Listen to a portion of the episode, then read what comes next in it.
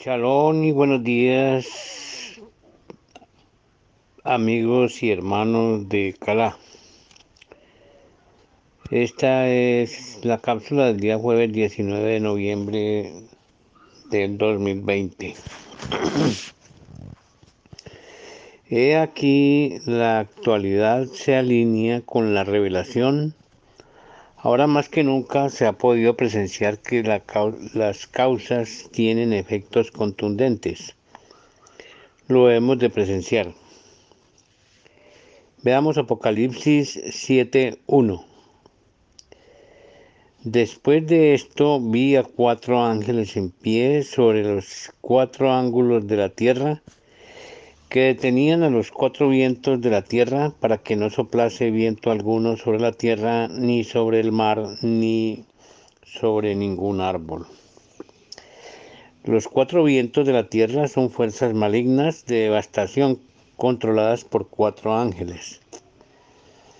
Si liberaran los cuatro vientos al mismo tiempo, la catástrofe sería tal que la desolación no tendría forma de medir su magnitud se podría afirmar que han soltado uno solo y vemos la devastación con la fuerza de huracán categoría 5 que acaba de pasar, donde sopló en el mar, en la tierra y destruyó árboles y palmas y edificaciones.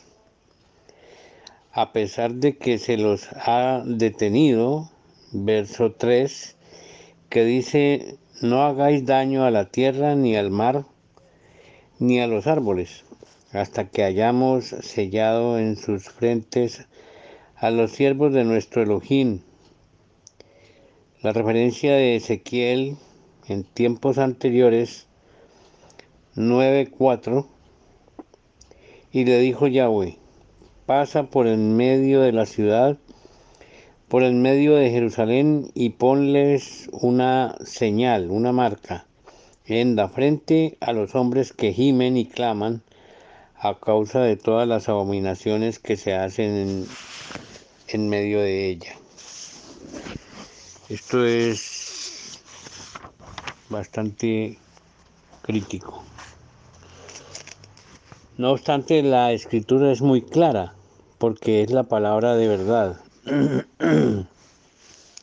Aquí vemos que a estas fuerzas malignas los que los detienen son cuatro ángeles,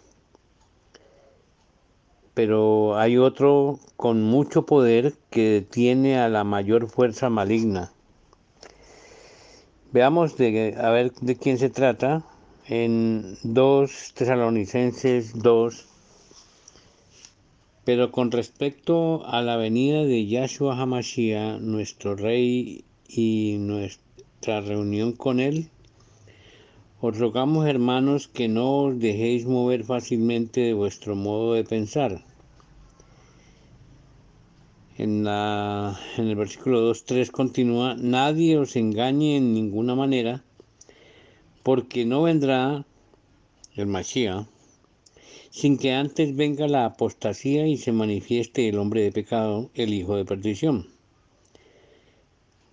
Salto al 2.6, y ahora vosotros sabéis lo que lo detiene a fin de que a su debido tiempo se manifieste.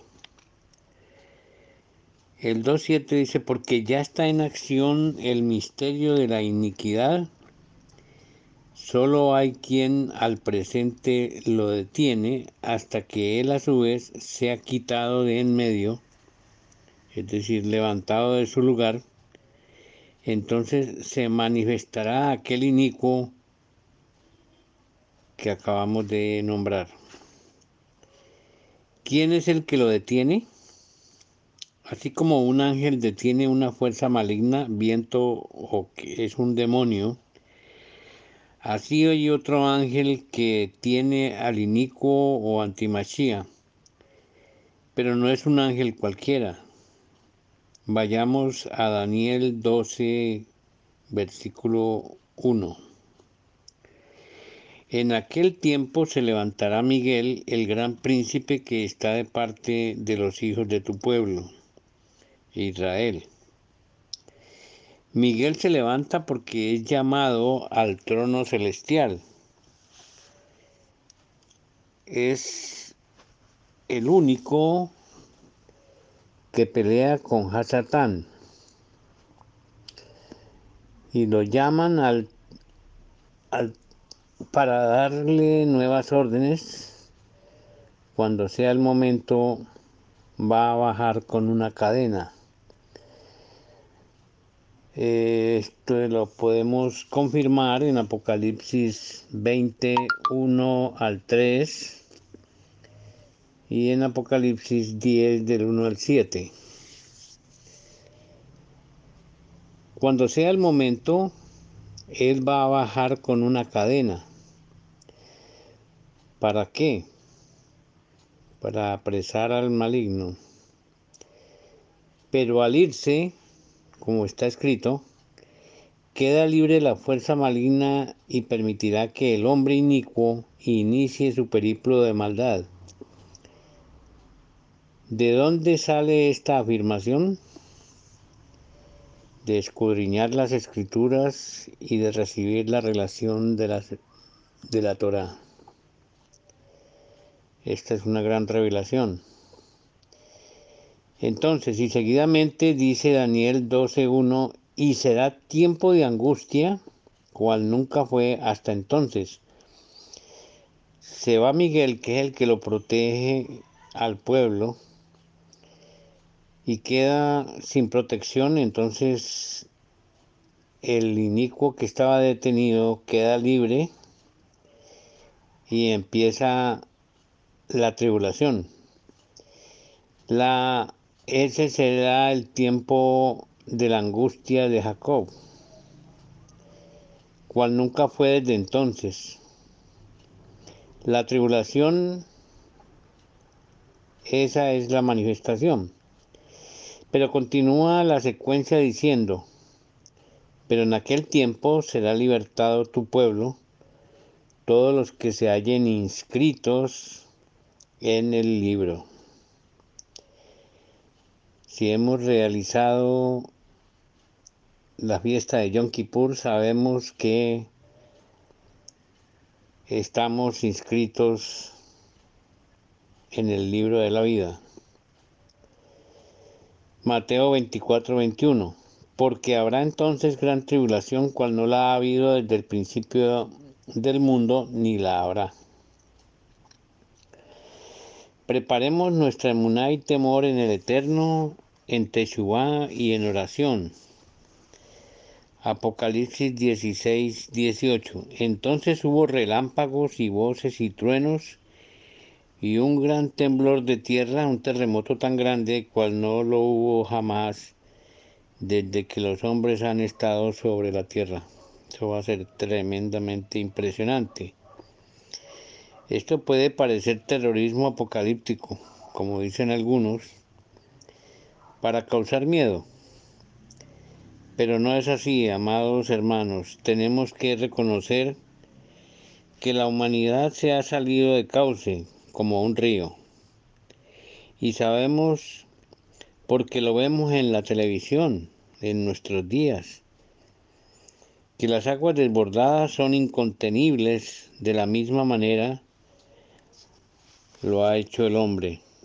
Y no es en vano Vemos por doquier crímenes sangrientos, injusticia, abortos, homosexualidad, engaño, destrucción de las familias, corrupción, satanismo, etcétera. La lista es demasiado, demasiado larga y no se salva ninguna nación. En todas las naciones del mundo suceden estas cosas, unas peor que otras, pero sucede.